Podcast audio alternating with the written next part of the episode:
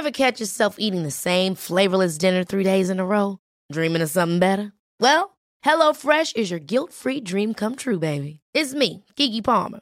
Let's wake up those taste buds with hot, juicy pecan-crusted chicken or garlic butter shrimp scampi. Mm. Hello Fresh. Stop dreaming of all the delicious possibilities and dig in at HelloFresh.com. Let's get this dinner party started.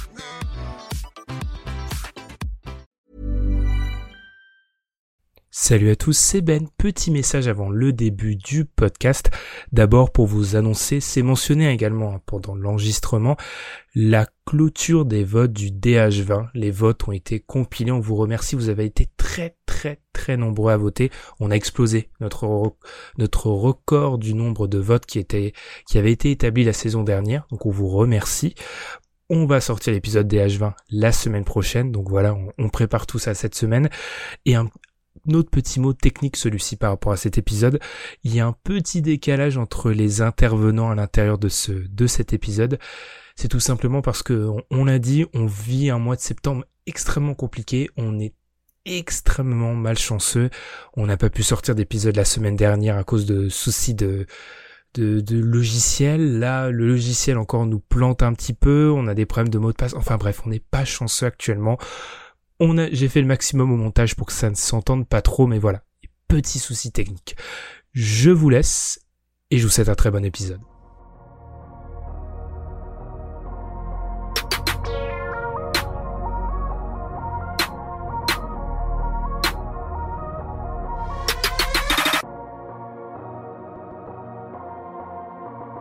Salut à tous, très heureux de vous retrouver pour ce nouvel épisode du Dunk Hebdo NBA podcast. Petite pause la semaine dernière, les éléments n'étaient pas avec nous pour enregistrer. On va dire qu'on a un mois de septembre un peu compliqué. Hein. les éléments ne sont globalement pas avec nous depuis quelques semaines. Voilà, c'est peut-être le destin euh, d'une saison qui va être à rebondissement.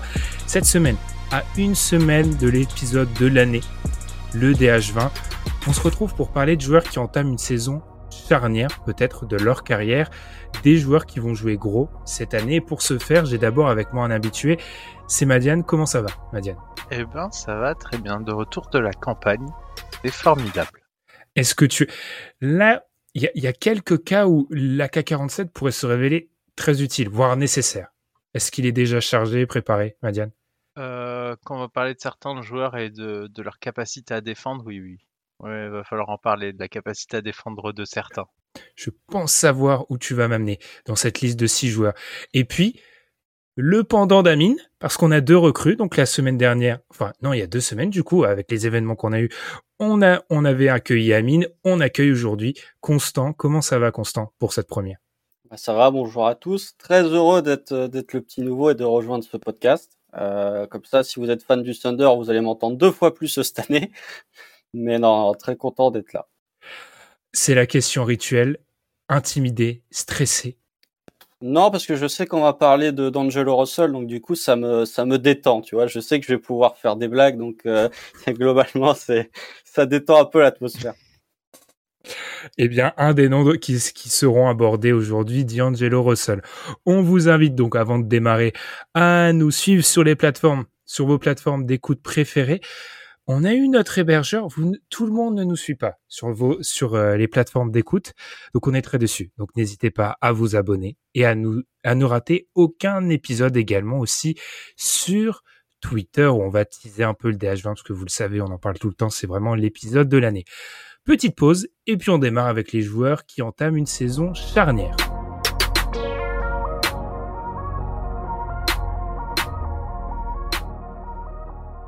Ils sont donc, je l'ai dit dans l'intro, au nombre de 6, 6 joueurs qui entament une saison importante.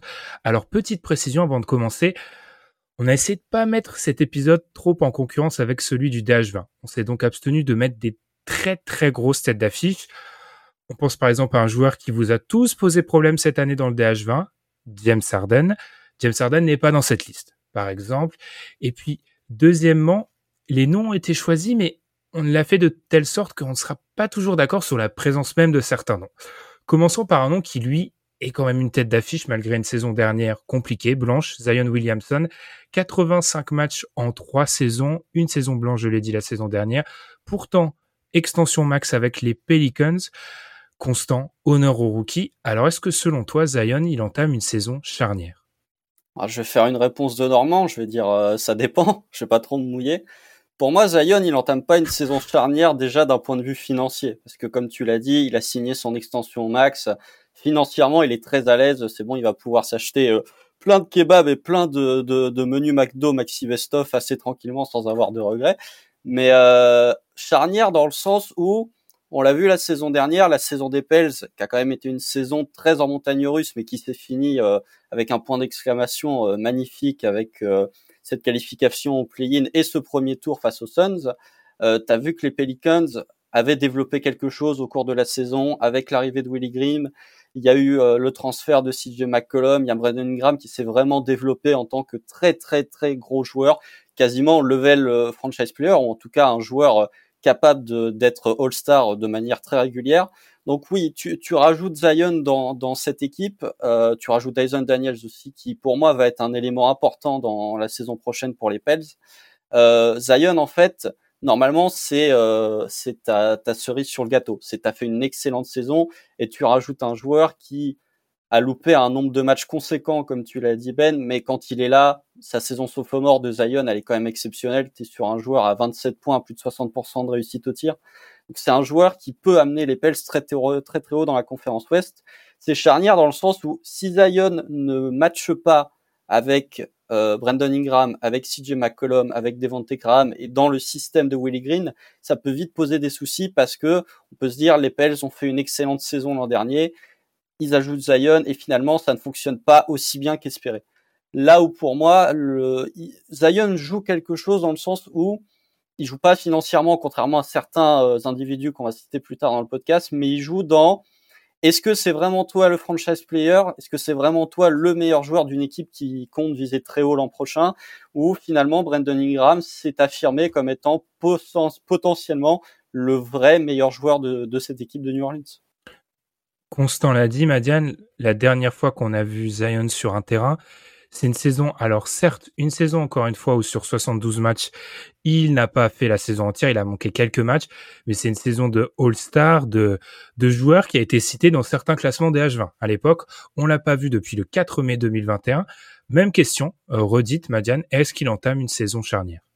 Pour moi, oui. Euh, je fais partie de ceux je l'avais mis en 20e de mon DH20 parce que j'avais été extrêmement impressionné par, par la dernière saison qu'il a faite. Donc je l'avais mis 20e et euh, je, je, dois avouer que bon, de pas le voir, ça m'inquiète un peu. Pourquoi? Parce que c'est un joueur qui nous inquiète déjà pour son état de santé alors que il vient seulement de commencer sa carrière en NBA.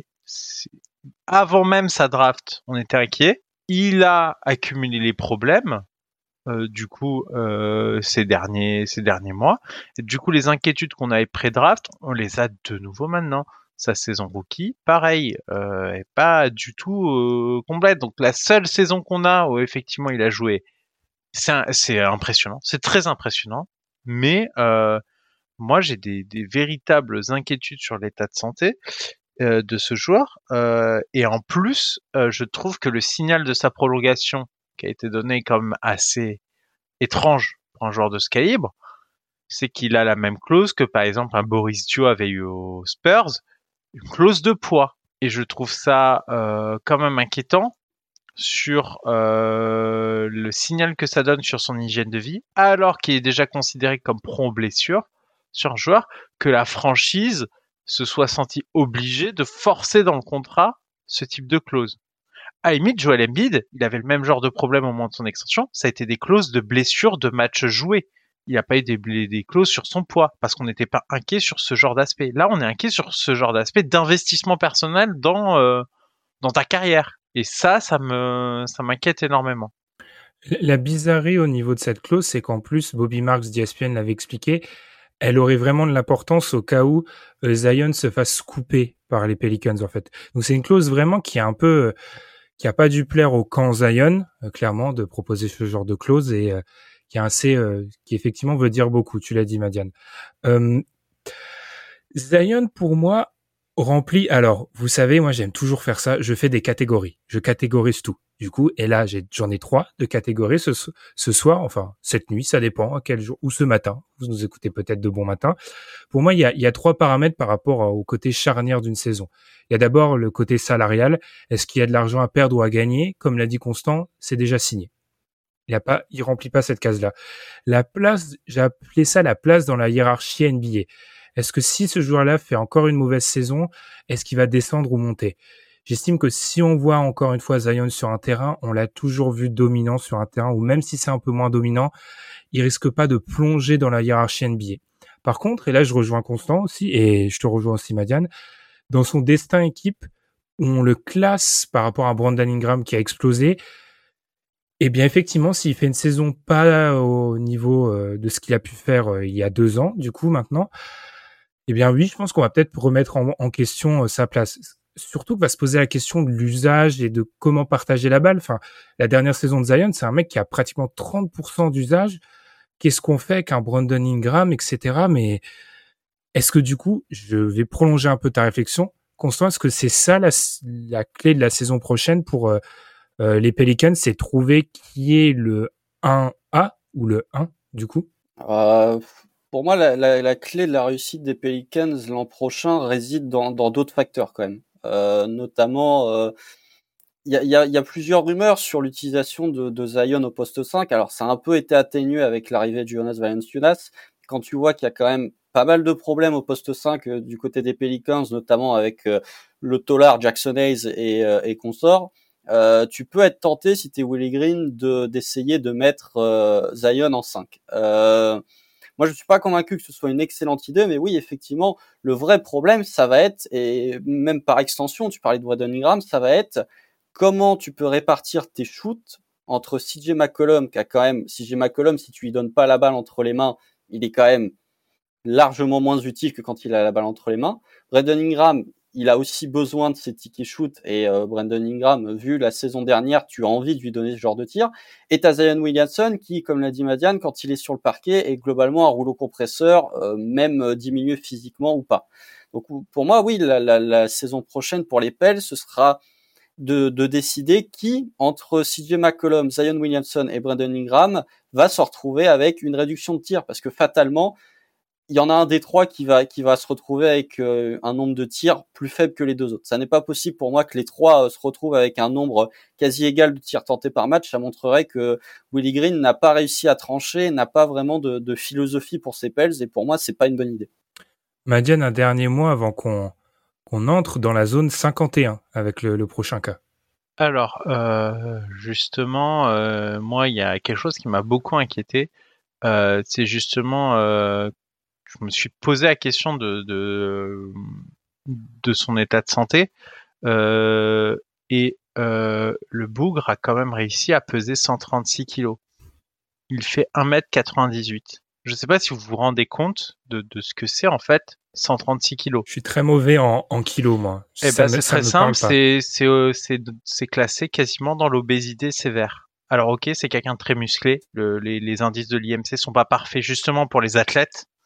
Donc, c'est à prendre avec beaucoup de passettes. C'est-à-dire que même si il avait un pourcentage de masse grasse extrêmement faible, euh, il resterait dans des catégories de, surpoids et d'obésité. Néanmoins, euh, c'est euh, ce que j'avais vu dans le sur le sujet. Zion, certains s'étaient penchés justement sur à peu près au vu de sa physiologie parce que c'est un physique très particulier. Combien il peut peser globalement en étant en forme au maximum. Et ce qui a été cité, c'est 117 kilos. Il était à 136. Donc c'est quelqu'un qui, qui, a 19 kilos de marge vis-à-vis d'un poids de forme qu'on considère convenable pour lui. C'est à mes yeux quand même euh, assez inquiétant de se dire qu'il n'a pas, il a pas cette conscience-là. Euh, et en plus, enfin, il y, y a un point qu'il faut aborder, c'est que s'il joue et que les Pélicans ça se passe pas bien, la saison dernière a été une réussite sans lui. Donc ça pose des questions très fortes sur son avenir dans la franchise. Enfin, si ça se passe mal cette année, qu'est-ce que tu fais? Qu'est-ce que tu fais? Parce que tu as réussi à monter un truc qui t'emmène en playoff, alors qu'en vrai les Pélicans en playoff, c'était, enfin, c'était pas quelque chose d'acquis. Ils sortent en plus plutôt avec les honneurs. C'est-à-dire qu'ils sont pas fait euh, rouster et ils sont sortis. C'est qu'ils sont allés accrocher des matchs, ils sont pas pris un sweep, ils sont allés accrocher en fait dans ces playoffs. Ils n'étaient pas à la ramasse, ils n'étaient pas à la rue. Ils étaient limités, mais ils n'étaient pas à la rue. Moi, ça m'inquiète. C'est-à-dire que tu es un front office, t'as ton joueur soi-disant star qui est pas là pendant une saison, ça se passe plutôt bien. S'il revient et que ça se passe mal, qu'est-ce que tu fais? Pour moi, la question se pose pas parce que quand il a été là, il t'a déjà montré qu'il avait le potentiel ah pour oui, être. mais euh, il est extrêmement fort hein, sur un terrain, il n'y a pas de sujet. Mais donc- dans ta et- construction d'affectif, qu'est-ce que ça veut dire si il revient Imagine, on revient, il revient même en forme, il te fait des stats et collectivement ça se passe mal. Qu'est-ce que tu fais? Qu'est-ce que ouais, tu mais dis? tu vois, je pense, il faut pas romancer le fait que à l'Ouest la saison dernière entre les Pels et les Wolves au-dessus, il y a 10 matchs. hein. Mm. Il y a un, il y a un paquet, enfin, il y a des équipes quand même. Quand on fait l'Ouest de l'année dernière, les Rockets et le Thunder n'étaient pas dans des logiques de compétition. Les Blazers se sont cassés les dents. Les Kings n'étaient pas là. Les Lakers se sont cassés les dents. Les Clippers sont tombés dans les méandres du play-in. Il y- y avait pas pour euh, enlever la performance des Pelicans, mais ne tombons pas, et on en a déjà parlé entre nous, dans une hype Pelicans par rapport à leur méfions-nous des fins de saison en trombe, qui sont rarement des bons indicateurs. Mais là, je ziote mon chronomètre et là, je vois qu'on prend déjà beaucoup de temps sur la mise à ion. Donc, continuons. Et j'avais, je l'avais dit, on entre dans la zone 51, Ben Simmons. Euh, bon, là, il joue une saison charnière. On est, je pense, tous d'accord pour le dire. Il n'y a pas besoin de, de, crois? de dire autrement. Euh, je, je me suis, je me suis fait la réflexion. Il est quand même, alors ça dépend des sources, 21e ou 22e joueur le mieux payé NBA. On l'a pas vu la saison dernière. Pépin physique, soucis mentaux également. Alors là, je vais un peu transformer le sujet d'aujourd'hui. Constant, c'est quoi une bonne saison de Ben Simmons la saison Imaginons, on, on te téléporte dans un an et on a conclu tous ah Ben Simmons a fait une bonne saison. C'est quoi? C'est on l'a revu sur le terrain, on l'a revu comme euh, la dernière saison avec euh, en excluant les périodes playoff un peu difficiles. Qu'est-ce que c'est un bon retour de Ben Simmons? Ah, c'est pas facile comme question déjà. Le, le, le premier point pour avoir une bonne saison de Ben Simmons, c'est déjà qu'il mette un pied sur un parquet NBA. Alors euh, il y a plein de raisons qui expliquent son absence depuis déjà plus d'un an, mais il y a un moment où Ben Simmons, euh, déjà pour que sa saison soit bonne, il faut rejouer au basket. Euh, c'est souvent, euh, c'est souvent un bon début pour faire une bonne saison. Ensuite, j'ai vraiment du mal à, à savoir qu'est-ce qu'on peut considérer comme une bonne saison de Ben Simmons, parce que euh, tu parlais de, de hiérarchie dans les NBA.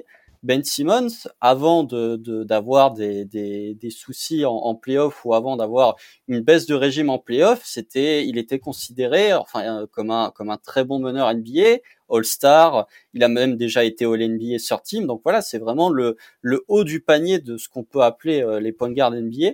Donc j'ai vraiment du mal à savoir est-ce que Ben Ben Simmons va être capable de retrouver ce niveau? Qui plus est dans un collectif net qui là euh, limite aurait pu prendre toute l'équipe pour dire il joue gros euh, cette année tellement entre Kyrie, KD, euh, euh, Sean Marks, Steve Nash, tout le monde joue tout le monde joue sa vie l'an prochain. Ouais, pour pour moi une saison de de Ben Simmons, une bonne saison de Ben Simmons, si dans un an tu me dis Ben Simmons, il est revenu, il a tourné en 17 points, 6 rebonds, 6 passes avec de la vraie bonne défense comme on a déjà pu voir Ben Ben Simmons en pratiquer, je dirais ouais. Pour un joueur qui a été absent pendant un an dans un collectif des Nets où il y a quand même Kyrie Irving et Kevin Durant, pour moi c'est une bonne saison. Elle était dure. Je, teste les rookies. Imagine, je les envoie dans un match compliqué après un road trip et je balance la question. euh, et je te la balance du coup aussi, Madiane. C'est quoi une bonne saison de Ben Simmons? Une bonne saison, une bonne saison de Ben Simmons pour moi, c'est déjà euh, une saison auquel il participe, mais au-delà de ça, c'est une saison euh, lors de laquelle euh, il réussit à avoir une importance collective chez les Nets. C'est-à-dire que c'est un joueur pour sa catégorie qui forcément va jouer avec des, grands alphas de la ligue. Clairement, Kyrie, KD, c'est du très solide. Et là où je l'attends au tournant, c'est sur la stabilisation collective et défensive de cette équipe. Parce qu'en fait, c'est l'une des rares personnes qui est apte à aider dans ce domaine-là. Donc moi, j'attends de lui. S'il fait pas des stats flamboyantes offensivement, ça ne me dérange pas, parce que s'il prend à cœur un rôle dans lequel il aide le collectif, déjà, je pense que ça, résoudra beaucoup de questions sur qu'on avait sur lui, sur euh, voilà, est-ce qu'il a tête à l'endroit, est-ce que euh, il est prêt à se sacrifier pour le collectif, ce genre de choses. Dans cette équipe, euh, c'est pas lui qui aura la balle. Ce sera pas un meneur bis comme il est, enfin un, meneur, un, meneur sur les postes euh, forward comme il a pu l'être aux Sixers. Ça doit être pour moi le mec qui vient aider sur les postes à l'aile à, à, défendre et à mettre de la glu dans cet effectif. C'est cher pour un glue guy, mais comme Takahiri et KD, je ne vois pas de configuration il pourra être utile à ce collectif. Et du coup, euh, l'autre façon de juger cette saison, ça va être collectivement. Si les Nets redeviennent des gens sérieux, pas les favoris à l'Est, ça ce sera très difficile, mais des gens sérieux euh, on va pas dire euh, premier premier chapeau, mais un peu euh, le, deuxième chapeau des contenders en se disant voilà sur le tableau, selon ça passe, attention, elle est pas bonne à prendre cette équipe. Ce sera pour moi une réussite parce que actuellement c'est un chantier autour de lui et s'il réussit à, à, à par son retour à transformer cette équipe et à la rendre crédible et dangereuse en playoff, ça, ça ira. Même s'ils sortent en demi de conf, mais au moins qu'ils redeviennent crédibles par euh, les aspects qui sont importants, c'est-à-dire que tu peux pas être comme ça et ne pas défendre. Ok, on, voit bien que comment? Notre euh, notre niveau d'attente vis-à-vis de Ben Simmons a quand même globalement et même de manière assez euh, drastique totalement chuté, voire s'est effondré parce que quand je vous pose cette question, ce, vous répondez avec euh, vraiment euh, déjà qui rejoue. Enfin, c'est, symptomatique. Vous, avez, vous avez tous les deux commencé avec le, fait qu'il rejoue déjà, comme si c'était un vrai premier pas. Et puis retrouver cette assise défensive. Moi, je, reste très perplexe. Alors, on va pas griller nos previews sur euh, la manière dont il peut réussir à avoir ce rôle de glue guy. Je l'attends aussi peut-être dans la alors c'est symptomatique, c'est vraiment pas pour la mauvaise blague, parce qu'on parle souvent de cette dernière image sur Triangle. Je l'attends vraiment dans la finition, dans le scoring. Il avait commencé à s'effondrer en fait, et ça c'est un truc dont on parle pas assez. On se moque de cette série face à Triangle, mais il faut noter que la dernière année de et les stats le montrent, hein, dans la dernière année de Ben Simmons, ce qui faisait très bien en arrivant dans la ligue, c'est être très bon dans la finition. Il s'est il s'est écroulé de plus en plus. Alors le spacing était pas optimal du côté de Philly, mais je veux le voir être capable de au moins finir au cercle. Ça, c'est offensivement. En plus de son rôle peut-être défensif, de même si je sais pas si ça aura un grand, un grand impact sur la, la défense des, des Nets. Est-ce que vous avez quelque chose à rajouter après cette question piégeuse sur Ben Simmons? Parce que, vas-y, Madiane, je te. Ouais, c'est c'est en tout cas, je pense que euh, malheureusement pour lui, il y a un truc euh, qui ne joue pas en sa faveur. Il est clairement pas dans le meilleur des environnements et avec les meilleurs coéquipiers pour que ça se passe bien. Je, je, je, dois avouer que justement, si Ben Simmons réussit une belle saison où il joue et on voit de belles choses, euh, il rend service à cette équipe, euh, ça en dira beaucoup sur tout ce qu'il a remonté, parce que clairement, cette équipe, c'est pas bon de jouer dedans. Parce que les, les, les deux leaders, enfin, c'est vraiment pas les coéquipiers avec qui tu as envie d'être et je suis pas sûr que certains d'entre eux aient vraiment envie d'être là. Donc ça va être délicat, clairement. Il n'est pas dans un bon environnement. Euh, donc vraiment, enfin, je lui envoie entre guillemets de la force parce que j'adore ce joueur et euh, pas simple, pas simple pour lui cette saison. Donc euh, il est attendu au tournoi, mais en plus le contexte est vraiment difficile, je trouve, pour lui. C'est c'est c'est être honnête, c'est pas est pas le bon endroit. En plus, au vu de ce qui a liqué sur lui euh, aussi euh, cette saison, qui était faux. Le, le, le contexte le pas. mot de la fin. Vas-y, Constant, vas-y. Le, le, euh, le, contexte est pas forcément, le contexte humain est pas forcément le meilleur pour Ben Simmons, mais je peux pas m'empêcher de penser quand même que l'équipe des Nets, de la façon dont elle est construite, alors effectivement, l'impact défensif, euh, quand s'il y a que lui qui défend l'an prochain, il va pas avoir un grand impact défensif.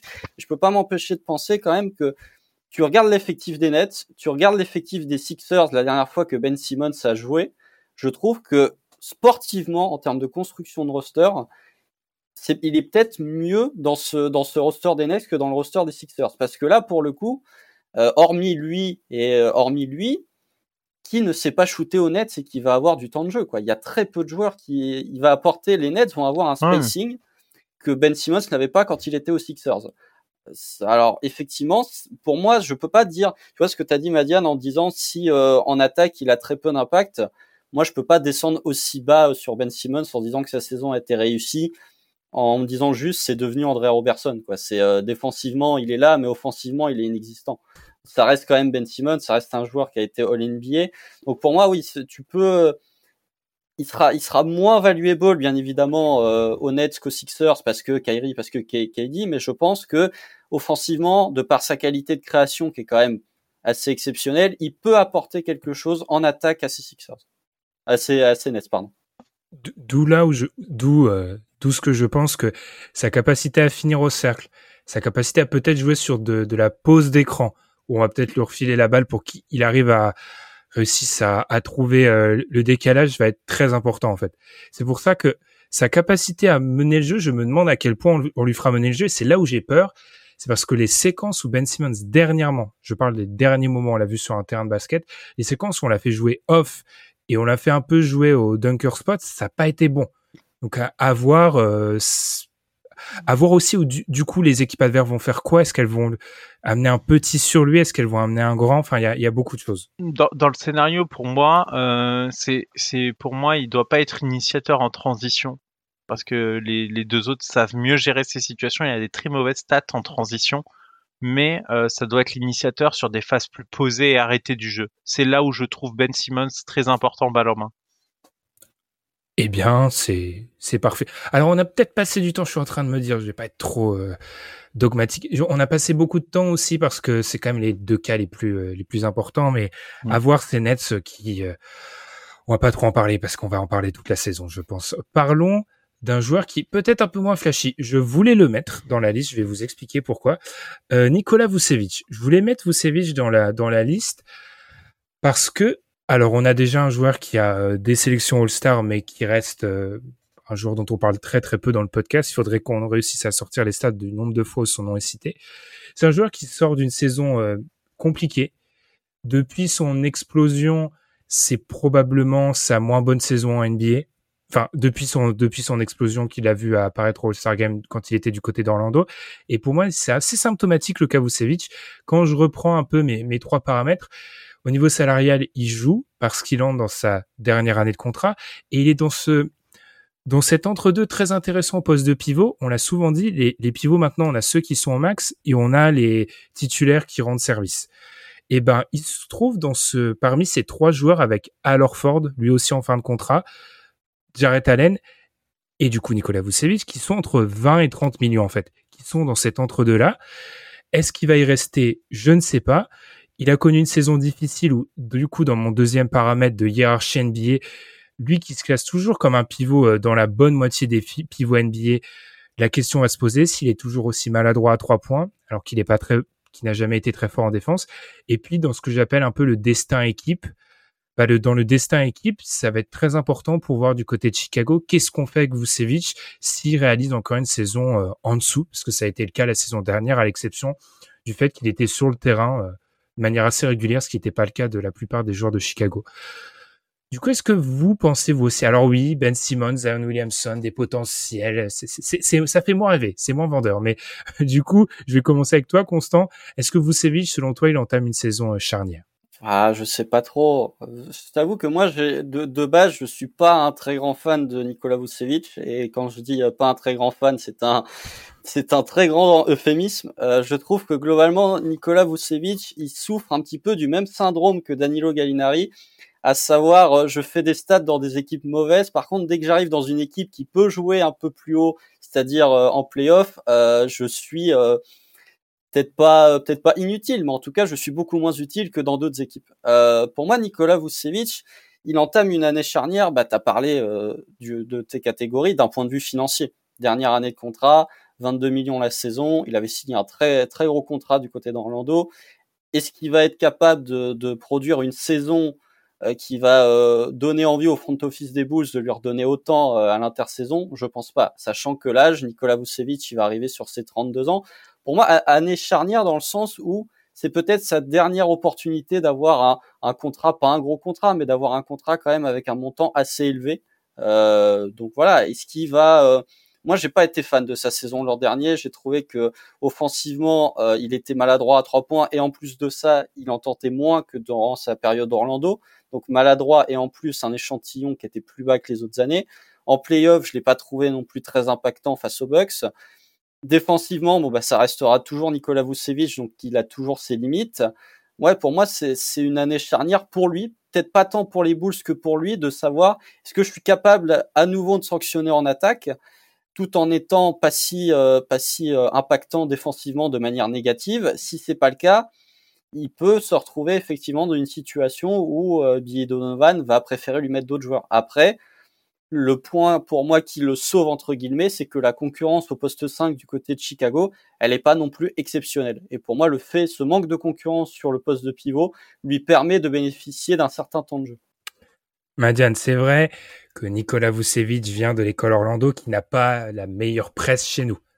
Mais du coup, euh, Vucevic, t'en penses quoi? Est-ce qu'il entame une saison charnière? Euh, Moi, j'ai un avis positif sur Vucevic dans ses années Orlando. C'est-à-dire qu'il a quand même réussi à les ramener en playoff. C'est le leader de l'équipe. Enfin, ils repartent en playoff avec un truc, euh, ça partait pas bien. Hein. Euh, et deux saisons de suite. Donc, voilà, grand respect. Orlando n'avait pas fait les playoffs depuis un moment. Il a réussi à les ramener. Bravo. Il arrive aux Bulls. Bah là, je trouve que c'est une année où euh, s'il ne pose pas un casse-tête à ses dirigeants, ça va être difficile pour lui. J'ai du mal à l'envisager, même en cours de saison, finir chez les Bulls. Pourquoi? Parce qu'en fait, il est en dernière année de contrat. C'est pas forcément le joueur le plus important de ton effectif. C'est pas forcément le joueur sur lequel tu comptes le plus. Il prend un espace salarial assez important. Et déjà l'an prochain, les Bulls sont engagés sur 120 euh, millions. Sauf que le cap, il est à 134. Du coup, si tu re-signes Vucevic, tu passes le cap, tu pourras, mais tu vas le passer. Et tu n'auras pas d'autre flexibilité pour améliorer ton effectif.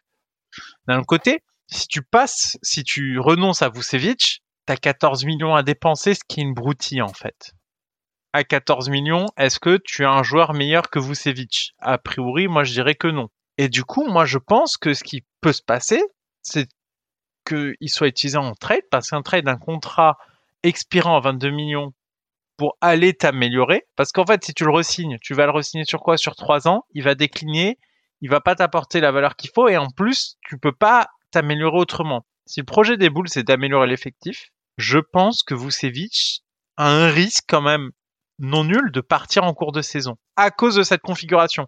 C'est-à-dire qu'à l'intersaison, c'est soit tu signes Vucevic, mais tu sais que c'est pas incroyable, soit tu signes quelqu'un d'autre, mais c'est pas pour euh, c'est pour moins de salaire, donc c'est pas incroyable. Donc je pense qu'à cause de ça, il a un risque de se faire trader. Et donc Vucevic, il faut qu'il montre aux Bulls que c'est pas tradable. Donc il va falloir qu'il affiche un bien meilleur niveau sur le terrain pour que les Bulls ne soient pas dans la position de le trader. Parce que s'il est moyen euh, ou un peu en dessous, c'est-à-dire que s'il décline encore au niveau de sa production offensive, euh, je pense que la question va se poser fort. Donc pour moi, c'est charnière pour lui parce que c'est l'année où il doit aller chercher son prochain contrat et au vu de son âge, euh, du coup, il faut qu'il aille chercher un contrat à Lyon parce qu'il est déjà à 32 ans. Donc s'il réussit à signer un contrat de 3 ans, il se mettra plutôt bien financièrement, je trouve, parce que dans 3 ans, ça va leur terrain je pense, aura largement décliné. Donc pour lui, c'est important de choper ce contrat-là. Mais la meilleure façon de le choper, c'est de réussir à rester au bout jusqu'au bout. Comme ça, il ne leur laisse pas le choix à l'intersaison. Et si jamais euh, la question se pose sur lui dès cette saison, je pense qu'il ne sera plus dans l'effectif assez vite. C'était l'intérêt du profil Vucevic, parce que je peux vous amener vers une deuxième question, c'est oui, mais quid de la valeur de Vucevic dans la NBA actuelle, dans laquelle on a une idée, je dirais, de plus en plus arrêtée du pivot, surtout dans les équipes qui ont de la... Parce que si tu fais ce trade, imaginons en janvier ou au début février, soit, alors on peut imaginer d'autres scénarios, mais tu es une équipe qui a peut-être de l'ambition. Euh, Constant, je reviens vers toi et tu l'as déjà dit hein, quand tu as, commencé. Euh, Vucevic, c'est un pivot, euh, quand on le regarde euh, au niveau de l'usage par rapport aux autres pivots, c'est un des pivots NBA qui utilise le plus le ballon NBA, qui a pas eu des bonnes stats à la finition près du cercle la saison dernière, qui n'a pas eu des bonnes stats à trois points l'année dernière. Et sa réussite extérieure, je commence de plus en plus à me dire que c'était une anomalie totale sa saison 2021 parce que elle n'a aucune logique dans son espèce de schéma de carrière de ce qui s'est passé.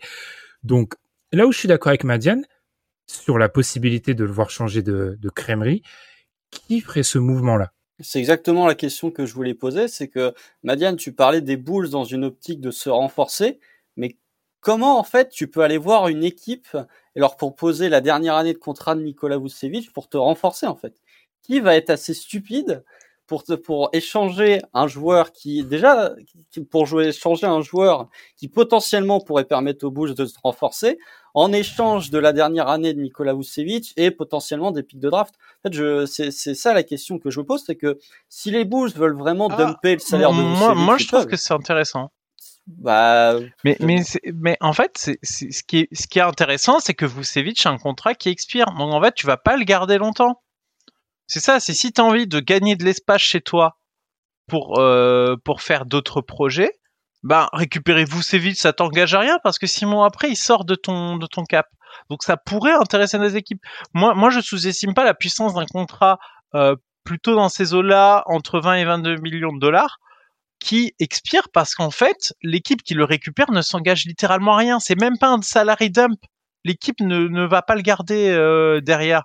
Donc, je trouve que c'est plutôt un levier de, de trade intéressant. S'il y a des opportunités qui se font sur le marché, on ne sait pas euh, ce qui peut ce qui peut se passer cette saison, mais tu peux te glisser très facilement pour arranger tout le monde dans des trades où euh, tu, tu refourgues un contrat expirant, du coup que la franchise qui le récupère n'aura plus dans ses euh, dans son salary cap euh, l'an prochain. Et en échange, ben ouais, tu peux essayer de récupérer euh, des, joueurs euh, un peu plus intéressants, notamment parce que est-ce que tu as vraiment envie dans la configuration actuelle des Bulls d'avoir un pivot de ce profil-là?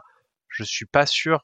Ça marchait bien à Orlando parce que c'était lui le go-to guy, mais c'est pas le cas ici. C'est ça qui ne va pas en fait dans la dans la configuration. Vucevic, c'est un joueur qui a besoin d'être très souvent avec la balle et qui, quand on joue autour de lui, peut arriver à, à élever le niveau plancher d'une équipe, mais c'est pas le projet là des Bulls. Donc il, il, il, a presque pas de sens dans cet effectif. Bien sûr, mais après, est-ce que le mot de la fin, Constant oui, pardon, excuse-moi. Parce qu'il y a un petit décalage entre le moment où je parle et le moment où vous m'entendez, donc du coup, on a l'impression que je coupe la parole. Mais euh, excusez-moi.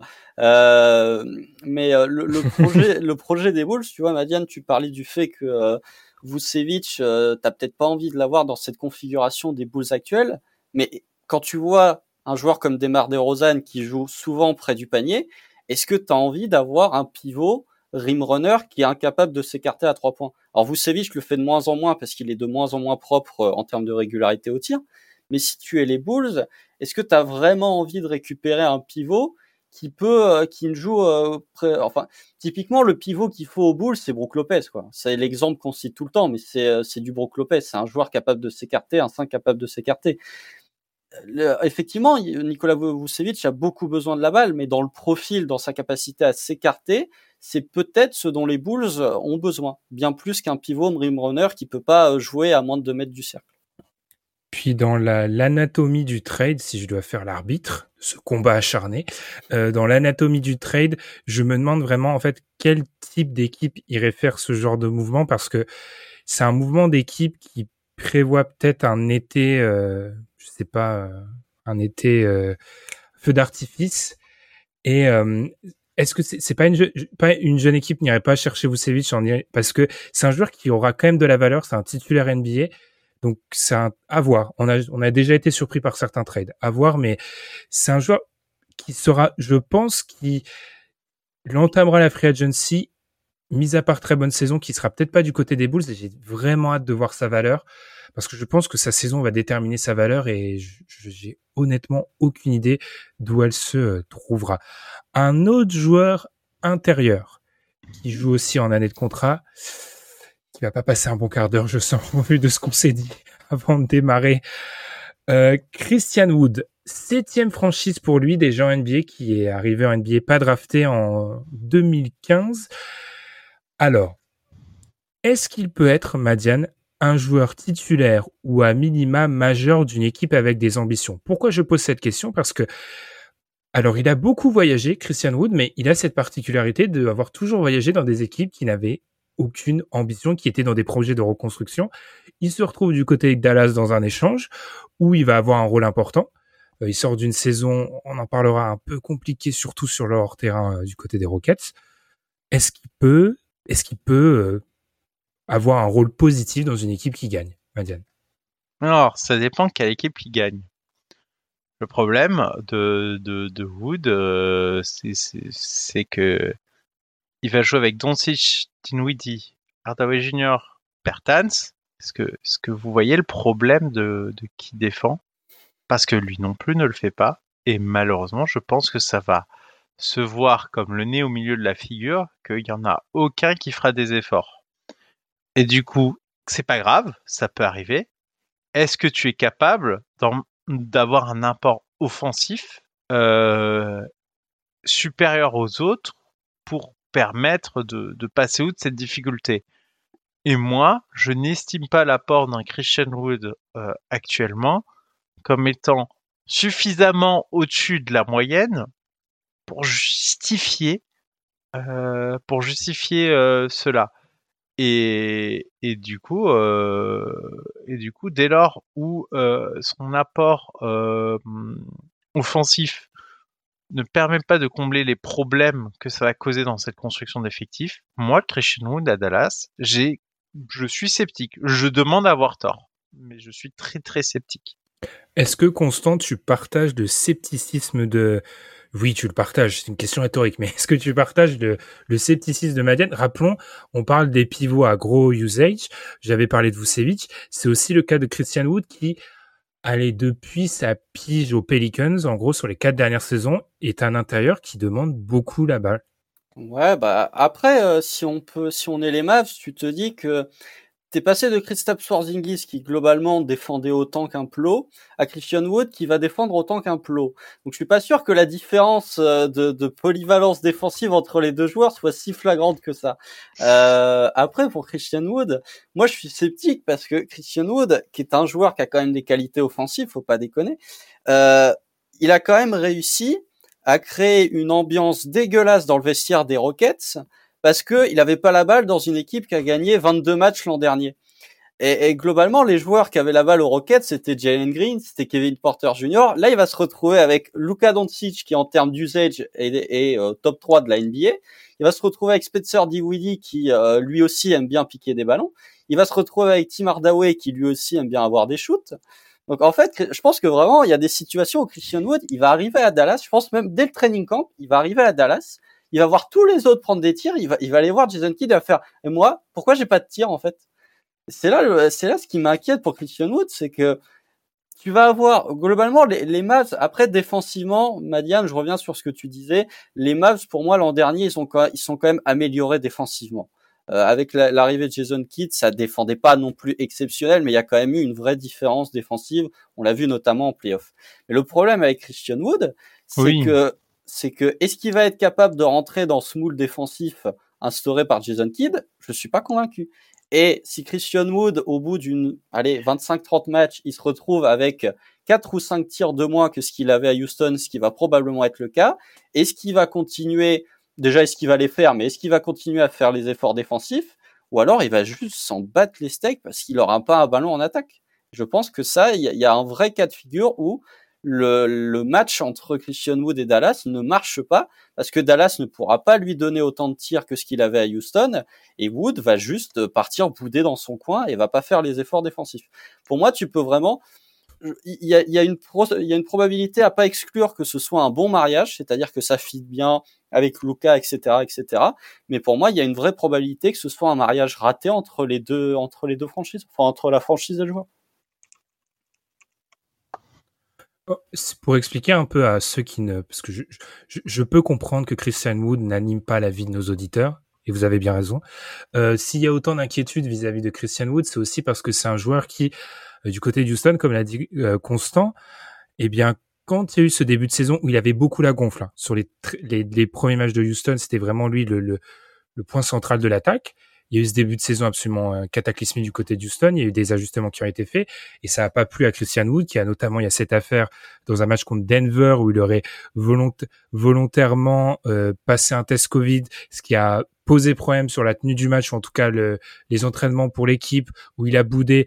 Enfin, c'est un joueur qui a donc dans une équipe euh, qui était en en plein début du, commencement d'une reconstruction qui avait c'est vrai ce genre de ce genre de, comportement et là où c'est vraiment difficile parce que en fouillant les stats c'est là où le parcours de Christian Rudo rend tout difficile euh, il était affilié en 2016, il était à Charlotte en 2017, il était aux Pelicans en 2019. Il y, a, il y a très peu de choses à tirer en fait. C'est-à-dire que statistiquement, notamment sur les on-off, euh, c'est tellement des situations assez euh, compliquées qu'il y a pas grand chose à tirer sur les spacing qu'il a pu avoir. Par rapport aux joueurs et à l'impact terrain, je rejoindrais peut-être l'idée que alors est-ce qu'il va se marier dans la dans le collectif défensif, je ne sais pas. Je pense que les un peu ce qui avait été fait avec Christian Porzingis avec le Porzingis actuel, la protection de cercle du côté de Dallas, je pense qu'on estime que c'est pas une euh, comment dire, c'était peut-être une priorité. Puis avec ce qu'on a envoyé pour avoir Christian Wood, c'est peut-être le meilleur joueur qu'on pouvait avoir. Avoir quel Christian Wood on aura aussi parce que dans sa carrière, il y a eu des moments où c'était un joueur qui était très proche du cercle, qui finissait bien au cercle. L'année dernière, il prenait beaucoup de shoots à trois points dans cette équipe de Houston. Moi, je veux juste avoir des réponses sur qui est Christian Wood en fait parce que je sais même pas comment vraiment décrire Christian Wood à l'heure actuelle en tant que joueur, même si j'ai des indications sur le fait que c'est un mauvais défenseur et c'est un attaquant au-dessus de la moyenne, je pense, à son poste. Donc à voir. Enfin, et je, suis fasciné à l'idée que ce joueur-là entre dans une free agency. Quelle que soit sa saison, il entrera à la free agency et qui ira le payer? Enfin, moi, ça me fascine. Non, mais c'est un vrai sujet, euh, c'est un vrai sujet, euh, ça free agency et, et moi je pense qu'on est effectivement en découverte de ce joueur. C'est un vrai qui est dans une équipe qui, ce qui est ouf, être hein. un mec qui a joué dans, dans six franchises déjà. On va découvrir, mais euh, comme dit, euh, je, je crois que c'est Evan Fournier qui avait dit que, qui pensait sincèrement que à peu près n'importe quel titulaire NBA est capable, euh, si on lui donne les ballons de, dans une mauvaise franchise, de foutre ses 20 points euh, sans, sans souci. Et je pense que c'est vrai. Je pense que quand tu as la responsabilité, c'est, euh, c'est, tu peux les mettre. La question, c'est du coup, est-ce que avec la réduction de ses responsabilités, il va augmenter la qualité de sa production offensive, ce qui serait le bon truc, et du coup, peut-être qu'il passerait un peu d'énergie à améliorer euh, les aspects euh, défensifs qu'on lui reproche, ou bien ça explose? Et là, euh, et là, ça peut très très mal se passer. Ma petite idée sur la réponse. Hein, Constant, un mot positif pour terminer sur ah, pas de mots positifs pour Constant. Du coup, pas de mots positifs. Bon, Christian Wood sera été fait rapidement, mais effectivement, c'est un joueur. Moi, j'attends de voir. Ça, ça, me rend triste parce que c'est un joueur qui globalement, je pense, a pas. Euh, je, pense qu'il a comment dire. Globalement, parmi les fans NBA, il a pas une. Il a je pense pas une réputation incroyable et je, je me posais la question en préparant est-ce que c'est pas non plus les contextes qui jouent? Ça se trouve on va découvrir un joueur un peu plus concerné parce qu'on peut avoir le contre-argument de se dire que bah oui, jouer dans des équipes où il n'y a pas d'ambition euh, collective, bah, ça peut euh, réfréner un joueur euh, à, vraiment s'investir défensivement, etc. Donc peut-être qu'on va découvrir un autre joueur de, de ce côté-là, mais j'attends juste d'avoir, de pouvoir répondre sur ce qu'est Christian Wood. On va enchaîner. Alors, est-ce que j'ai la main sur le ce nom-là? Oui aussi. Est-ce que je l'ai plus ou moins imposé? Peut-être un peu parce que j'adore ce joueur, c'est DeAndre Hunter. Parce que les gars, DeAndre Hunter, parce que vous savez que j'ai vécu cette saison les yeux dans les Hawks. Je vais regarder les Hawks. Et DeAndre Hunter, dans cette saison-là, en particulier sur les deux derniers matchs de playoff, deux derniers matchs dans lesquels son franchise player n'écoutait même plus dans le huddle, et ne, voilà, était, était atteint de, n'avait plus tous les tous les sens qui marchaient, eh bien DeAndre Hunter, son match 5 à Miami, il est admirable. C'est vraiment le meilleur joueur des Hawks sur le terrain ce match-là, avec des choses qui sont très intéressantes pour lui. Il a il met du shoot à mi-distance difficile, ce qu'il avait un peu moins fait la saison cette saison-là. Bon, il a toujours des problèmes de finition au cercle, mais moi je trouve qu'il entame une saison charnière parce que pour l'instant, à où on enregistre, il n'est pas encore prolongé. Et dans l'idée, je pense que les Hawks veulent vraiment en faire leur troisième, quatre, ou quatrième meilleur joueur et que sur séquence, il l'a déjà montré. Par contre, il est souvent blessé. et il n'y a pas de régularité. Donc j'attends de voir. Moi, je veux que ça soit la saison où on me, où Hunter me prouve qu'il a cette capacité d'être leur troisième, quatrième meilleur joueur maintenant qu'il y a Dijon Temeray. Constant, je te donne la parole en premier. Madiane, tu comprendras, ce sont les voilà le, respect du rookie. Euh, qu'est-ce que tu en penses, Constant, sur DeAndre Hunter? Le sujet est vraiment complexe. Euh, toi, tu as suivi l'intégralité de la saison des Hawks euh, l'an passé. Euh, moi, malheureusement, malheureusement, j'ai préféré regarder d'autres équipes NBA. Hein, je me pose la question pourquoi? Mais euh, donc, donc tu, tu, connais mieux le jeu de DeAndre Hunter que moi. Euh, la question que je me pose, c'est euh, en termes de bon, alors, évidemment, il joue une grosse, il joue un gros, enfin, il a un gros coup à jouer l'an prochain parce qu'évidemment, financièrement, tu arrives en fin de contrat rookie, t'es quand même un pic 4 de la draft si je ne dis pas de bêtises, donc tu as quand même moyen d'avoir un gros contrat. Le vrai problème de DeAndre Hunter, c'est que pour moi, j'ai du mal à voir comment il peut devenir ce troisième meilleur joueur des Hawks euh, dont tu as parlé. Euh, sachant que tu vas avoir Triangle, tu as l'arrivée de Dejounte Temeray, tu as quand même John Collins qui est toujours là, qui est un joueur intéressant malgré ses, ses nombreuses limites, notamment défensives. Tu as Clint Capella.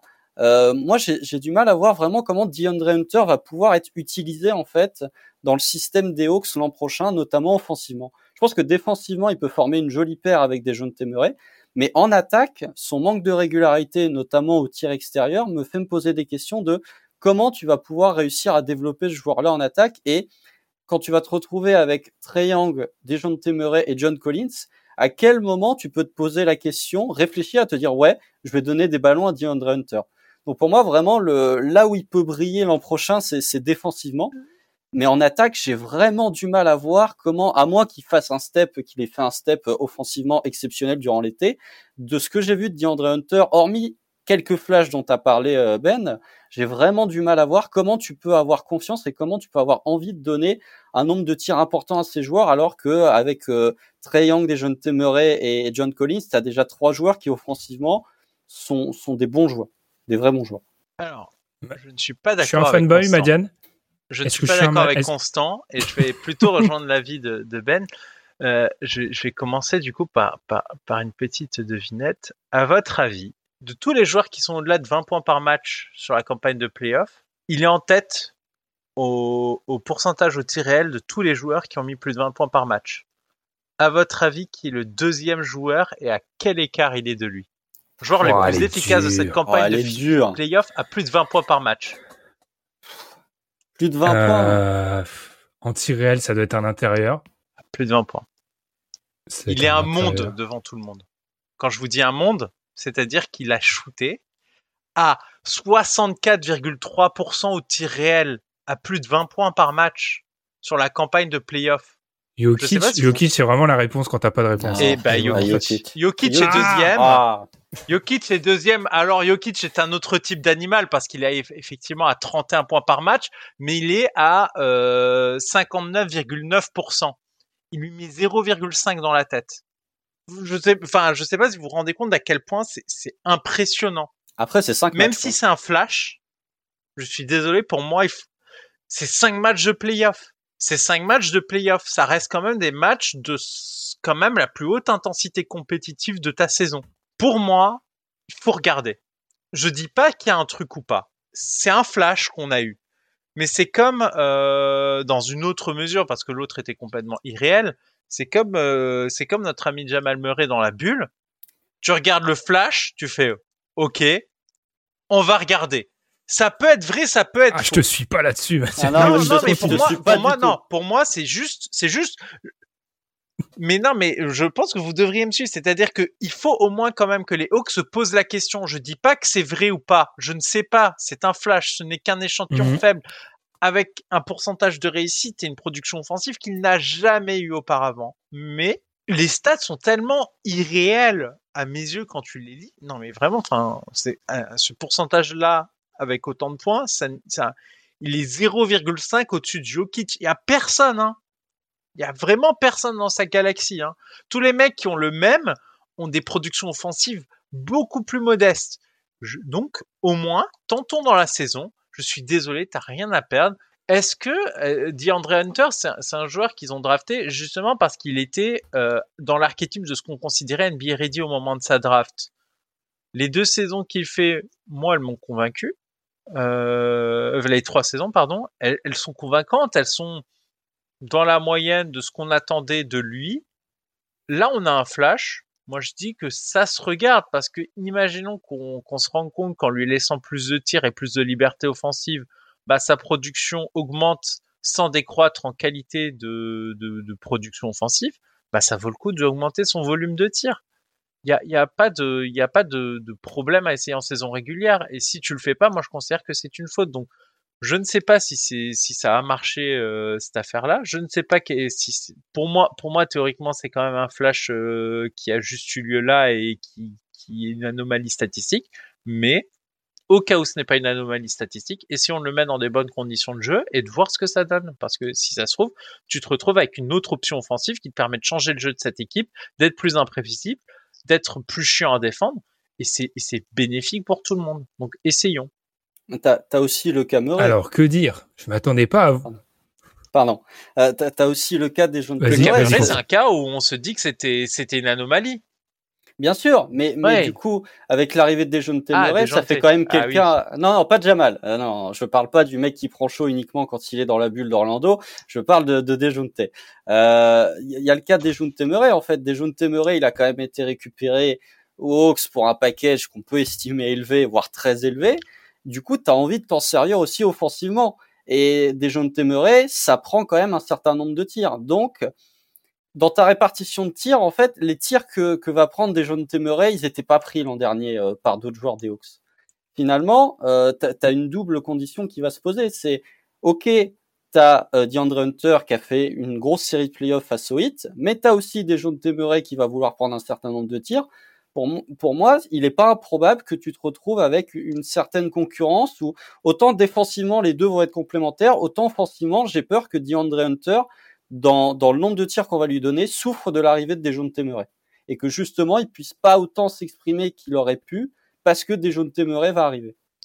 C'est intéressant que vous, vous soyez parti sur euh, l'aspect tir parce que pour moi, la, l'explosion de DeAndre Hunter, c'est dans ce rôle de. Alors certes, c'est une importance offensive, mais dans une équipe menée par Triangle, j'estime que ce sera toujours Triangle le soleil du système offensif. Et pour revenir sur la série contre Miami, la façon dont le hit a défendu Triangle de manière euh, incroyable fait que ça explique en partie ce qu'a fait DeAndre Hunter, même si DeAndre Hunter sur les matchs 4 et 5 met des tirs que même moi en tant que fan du joueur, je l'ai pas vu mettre des centaines de fois. Enfin, il met des tirs indécents et globalement, ça reste un joueur qui cette saison, la saison dernière, faut aussi noter que il a joué pas mal en 4 et ça a un peu fait de mal à son potentiel défensif, enfin sa présence défensive. En tout cas, pour moi, et c'est intéressant que vous ayez vraiment parlé du, du tir, DeAndre Hunter, pour moi, ce que je veux voir cette année, c'est surtout, est-ce que tu es capable d'être le joueur, comme tu l'as fait déjà la saison dernière,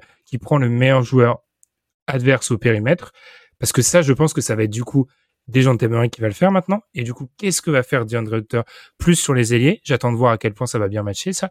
Et puis surtout, ce que j'attends de DeAndre Hunter, c'est et on l'a bien vu du côté des Hawks.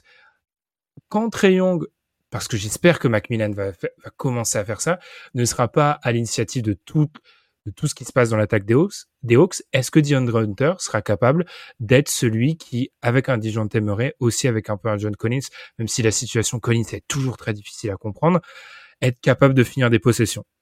Est-ce qu'il va être capable de mettre ces tirs-là, de se créer des trucs pour lui-même? Parce que et on va conclure là-dessus sur DeAndre Hunter. J'annonce sa conclusion. C'est un ailier qui a montré ces flashs-là, qui reste jeune, qui a des problèmes de blessure.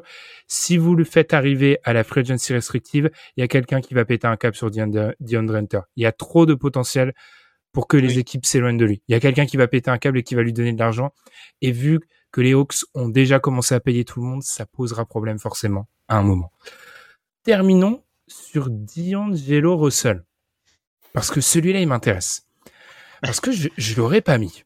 Je l'aurais pas mis et c'est très intéressant. Pour, pour révéler un peu les coulisses, euh, on a un peu brainstormé tous ensemble et Tom nous a donné à peu près 43 noms. Donc en fait, dans les 43 noms de Tom, j'ai un peu choisi des noms que, que j'ai choisi certains noms. Il y avait Madiane qui était avec des noms, puis je voulais mettre Vucevic et Wood. D'Angelo Russell, allez Madiane, pour la dernière, je te donne la, primauté. Est-ce qu'il entame une saison charnière? Euh, En fait, je pense que ça peut être le sacrifié de, cette équipe de Utah. Euh, de Utah, de, des Wolves. Parce que justement, je pensais à Rudy Gobert. Tu as l'arrivée de, Rudy Gobert. Euh, tu as sur les postes arrière un mec qui a explosé, la personne d'Edwards. Tu as Towns, du coup, qui va jouer 4. Voilà. Et, lui, en fait, euh, ça va être un peu le sacrifié de, cette affaire-là. C'est-à-dire que est-ce que tu as vraiment besoin de ce que t'apporte D'Angelo Russell dans cet effectif, c'est-à-dire un peu de tir et pas de défense? Et un tout petit et un peu de playmaking, voilà, euh, je le dis du du, bout des du bout des lèvres, même si je pense que l'arrivée de Rudy Gobert va beaucoup améliorer la qualité de son apport offensif, euh, parce que Rudy Gobert est un très bon joueur avec lequel je pense euh, euh D'Angelo Russell pourra créer plus d'opportunités.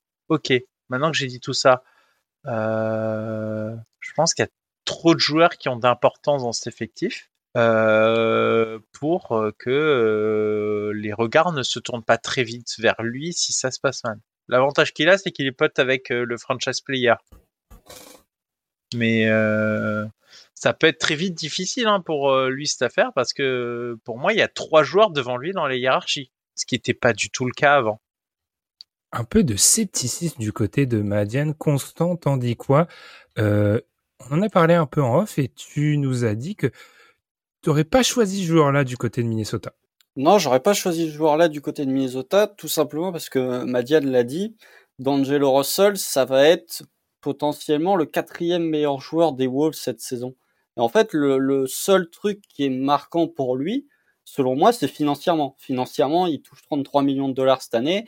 Il est en dernière année de contrat. Je pense que personne ne lui en mettra une telle somme, même si euh, on n'est jamais à l'abri d'une folie de certains GM NBA. Pour moi, D'Angelo Russell, il, va passer entre les gouttes. Et pour moi, le, vrai joueur qui a quelque chose à jouer, ou en tout cas qui joue gros l'an prochain, pour moi, c'est Carl Anthony Towns. Parce que Carl Anthony Towns, ça y est, il a fini de bouder, on a enfin exaucé son souhait, il va pouvoir jouer au poste 4. On a fait venir le meilleur protecteur de cercle de la NBA pour lui, pour qu'il puisse jouer au poste 4. Comme l'a dit Madiane, tu as l'explosion d'Anthony Edwards. Pour moi, euh, Carl Anthony Towns peut se retrouver dans cette situation dont on a parlé quand on a évoqué le cas Zion, à savoir de es-tu vraiment le 1A de cette franchise? Ou est-ce que c'est Anthony Edwards qui serait potentiellement le vrai 1A Alors je dis pas qu'on est arrivé à ce point-là, parce que Anthony Edwards a quand même beaucoup de lacunes à combler, mais pour euh, pour moi, Carl Anthony Towns, malgré tout le bien que je pense du joueur, euh, il y, a, y, a, un petit arrière-goût à chaque fois que, que j'évoque le nom de Carl Anthony Towns, parce que pour moi, il n'a pas montré ce côté euh, leader, ce côté joueur qui peut t'emmener, euh, qui peut t'emmener, qui peut te faire passer des tours de playoff tout simplement. Il l'a pas montré dans sa carrière, que ce soit Jimmy Butler ou l'an dernier. Donc ouais, pour moi la pression elle est vraiment sur lui parce que si les Wolves ça fonctionne pas comme espéré et que euh, pour moi c'est pas d'Angelo Russell qui va prendre des critiques si les Wolves ne fonctionnent pas l'an prochain. Pour moi, il y a une plus grosse probabilité que ce soit Carl Anthony Towns qui soit un petit peu pointé du doigt si ça marche pas en disant on t'a ramené Rudy Gobert et malgré tout tu n'arrives pas à performer comme tu devrais performer. Si je reprends un peu mes trois paramètres que j'ai en fait abandonné beaucoup trop tôt, j'aurais dû les invoquer à chaque fois. Au niveau du salaire, je, pense que D'Angelo Russell, oui, peut perdre de, l'argent, même si on, on, en parlait un peu en off, ça reste un, un porteur de balle qui euh, rend service offensivement et qui a, oui, des, des absences défensives, mais euh, on en parlera pendant le DH20, des absences défensives pour un arrière, euh, c'est plutôt l'inverse qui commence à devenir exceptionnel. Donc, dans sa, sa place dans la hiérarchie NBA, globalement, je pense qu'on a à peu près tous la même idée de D'Angelo Russell, quoi. alors, on n'a pas des, tout déballé dans le DH20, mais je peux vous faire une recherche, un contrôle F rapide. Je pense pas que D'Angelo Russell ait reçu un vote dans le DH20. Donc euh, ça a été fait, il n'en a pas reçu un seul. Donc globalement, je pense qu'on a tous à peu près la même image de ce joueur-là. Et au niveau du destin de son équipe, il a beaucoup trop d'importance du côté des. On en a pas, on en avait parlé il y a, il y a quelques semaines. Il a beaucoup trop d'importance du côté des Wolves en fait. Donc euh, il, joue de l'argent, mais je suis pas sûr qu'il joue plus que de l'argent en fait. Je, je me demande ce qu'il joue plus que l'argent en fait. Non, tous les jetons sont posés en fait. Le truc c'est que là, les, les, les Wolves, ils ont posé tous les jetons sur la table et à mon avis, c'est ils le resignent. Euh, idéalement, ce qu'il faudrait, c'est un mec qui a un profil un peu plus défensif. Mais en fait, tu l'as pas, ça n'existe pas, c'est une rareté, donc euh, tu l'auras pas. tu vois, Madiane, est-ce que t'es prêt à te séparer de ton porteur de balle encore. C'est ce qu'a un peu, c'est ce qu'a sous-entendu euh, Constant en fait. Est-ce que non, non, Edwards, etc. Tu, tu peux pas faire ça encore? C'est trop tôt. Non. Et puis, et puis, enfin voilà. Malheureusement, oui, je pense qu'il va laisser de l'argent parce que, enfin, c'est le troisième joueur offensif. Et défensivement, euh, dans le 5 majeur, c'est soit le quatrième, soit le cinquième en fonction de comment on classe Towns. Mais c'est pas. Voilà, il a une importance dans l'effectif très basse, mais la, la, qualité du jeu offensif qu'il apporte, euh, je pense euh, quand même vaut le coup. Tu vas pas trouver mieux. Ça va être très difficile là, parce que là le contrat il est pas là contrairement à Vucevic et je trouve que le cas se ressemble dans cet aspect-là. Mais contrairement à Vucevic, le contrat il est pas à 20 millions où là euh, ça peut se négocier en ajoutant ou deux joueurs intéressants. Là le contrat il est à 31. Il y a il y a pas beaucoup de joueurs à cet équivalent ou t'acceptes d'échanger à 31 millions Qui est payé 31 millions ou t'acceptes d'échanger? Ok, peut-être Westbrook. Non, Westbrook, c'est plus payé encore. Et, et, puis même si c'est un package de, de, de, de, joueurs, tu vois, si c'est un, package, je, je vois pas quel package peut être intéressant pour, euh, pour les Halls. Enfin, si c'est un, paquet, un package à l'intérieur Parce qu'il te faut un titulaire. Il, te faut un titulaire. Enfin. Que de toute façon, au niveau des postes. Ça n'aurait pas de sens vu les mouvements de l'intersaison. Au, niveau des postes, de toute façon, si tu regardes le 5 majeur des Wolves, bon bah ton poste 2, il est OK, ton poste 4, il est OK, ton poste 5, il est OK. En fait, le, seul réellement qu'ils ont, c'est au poste 3, et encore, ils ont de quoi envoyer euh, des joueurs avec du Jaden McDaniels et autres. Donc vraiment, si, si tu échanges d'Angelo Russell, en fait, tu, tu te sépares d'un joueur qui est titulaire, et qui est un titulaire qui, qui démérite pas euh, son rôle de titulaire dans une équipe qui va en playoff, mais avec un tel contrat, en quoi tu peux renforcer l'effectif des Wolves en te séparant de D'Angelo Russell, hormis avec un ailier? Ça, j'ai vraiment du mal à, voir comment tu peux euh, réussir à se résoudre, à résoudre cette équation-là. Donc pour moi, oui, les Wolves, en tout cas d'un point de vue euh, pour D'Angelo Russell, ils sont un peu dans une impasse en disant si tu t'en sépares euh, contre pas grand-chose, tu vas te retrouver avec une perte sportive malgré tout, mais tu peux pas te renforcer en l'échangeant lui. Donc difficile. Et et en plus, euh, l'arrivée de Rudy Gobert, mine de rien, il, a été habitué à jouer avec des passoires aux arrières et ça, ça n'a pas endommagé beaucoup la qualité de, de la production défensive de Utah collectivement en saison régulière. C'est une autre histoire encore, c'est un autre jeu, mais je pense pas qu'on verra le problème d'avoir une double passoire au poste arrière euh, en saison régulière. Donc, euh, à mon avis, il va faire sa saison tranquille. Il sera un peu dans l'ombre. Je pense que la qualité de sa production offensive va, sans doute augmenter parce que euh, je pense que typiquement Rudy Gobert est, le joueur qu'il lui faut. C'est-à-dire que euh, le type de jeu que prend, que, va jouer Rudy Gobert après la piste d'écran, ça va permettre des tirs de sa part, euh, quand euh, il ira au panier, il est capable de trouver ces passes-là. Euh, avec Towns, c'était un peu plus difficile parce que Towns est un joueur très atypique en fait. C'est pas le, le, le, le, type de, de pick and roll avec Towns te permet de jouer d'autres schémas de jeu sur lesquels je le trouvais pas forcément à l'aise. Les schémas de jeu où c'est Rudy Gobert le poseur d'écran, je, pense qu'il va être très à l'aise. Et Rudy Gobert, c'est un des, enfin, c'est un des meilleurs poseurs d'écran. C'est un des meilleurs joueurs de la NBA euh, dans tout ce qui est screen assist. C'est vraiment, euh, pour moi, un apport très intéressant pour son jeu. Donc, en plus, je pense que la qualité de son apport offensif va augmenter juste parce que Rudy Gobert est là. À noter, c'est vrai par rapport à, à Rudy Gobert aussi, à Rudy sur la, la défense. J'étais juste en train de me faire la, la liste des équipes dans lesquelles a joué D'Angelo Russell. il a jamais eu ne, ne serait-ce que 22% d'un joueur aussi bon défensivement au poste 5. Parce que ah, quand on regarde ce qu'il a vécu globalement euh, dans, dans, sa carrière, il a, il a jamais eu ça. Et c'est pour ça que c'est un joueur que moi, je trouvais intéressant de conclure avec lui parce que je, je pense que qu'il entame euh, financièrement, oui, mais en, dehors de ça, on sait qui il est. Alors oui, il va devoir, peut-être c'est la chose dont on va parler, il, va, et c'était peut-être l'idée de Tom quand il a suggéré son nom, il va devoir s'habituer à être le 4, le troisième offensivement. parce qu'il a commencé à l'être en fin de saison et ça a été, ça s'est installé. C'est quand même un joueur qui encore manipule beaucoup le ballon, donc à voir. Mais je pense que le, même s'il reste assez jeune, hein, D'Angelo Russell, parce qu'il a, il a, il a même pas encore 27 ans, c'est un joueur sur lequel on a, je pense, plus ou moins euh, tous fait notre, on s'est tous fait l'idée de qui était euh, D'Angelo Russell. Et ben voilà, c'est terminé. Constant, alors, c'est encore une fois le, rituel. Comment s'est passée cette première? Constant l'a dit pendant l'épisode, on a eu des, un petit décalage. Ça, alors, est-ce que avec la magie du montage, j'aurais peut-être réussi à faire passer ça pour rien du tout Mais euh, comment ça s'est passé, Constant? Bon, ça va, ça va pour une première, euh, ça va. On a découpé deux trois joueurs, donc c'est toujours un peu agréable, mais euh, non, ça va. Ça va être la, la, la team découpeur. Madiane et Constant ensemble, ça découpe. Et eh bien du coup, euh, merci à toi aussi, Madiane. Je vais pas te demander euh, là, t'as as, de la bouteille, je vais pas te demander ton impression quand même, parce que là, t'es habitué.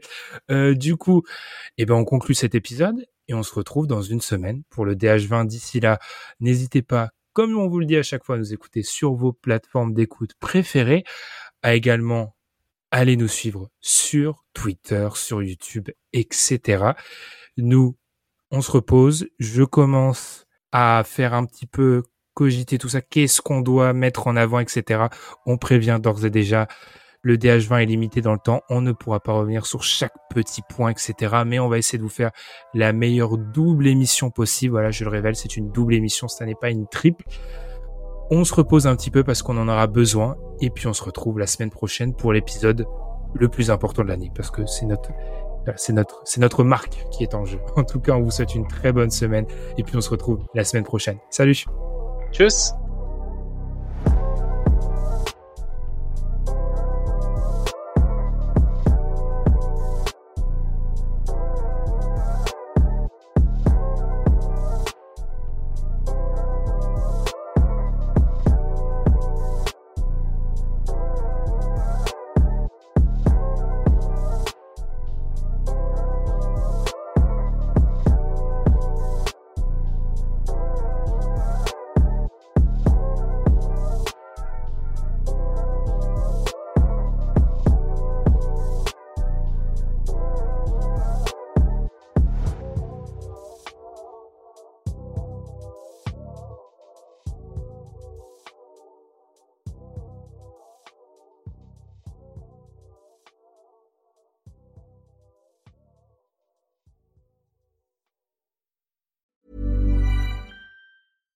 Ever catch yourself eating the same flavorless dinner three days in a row?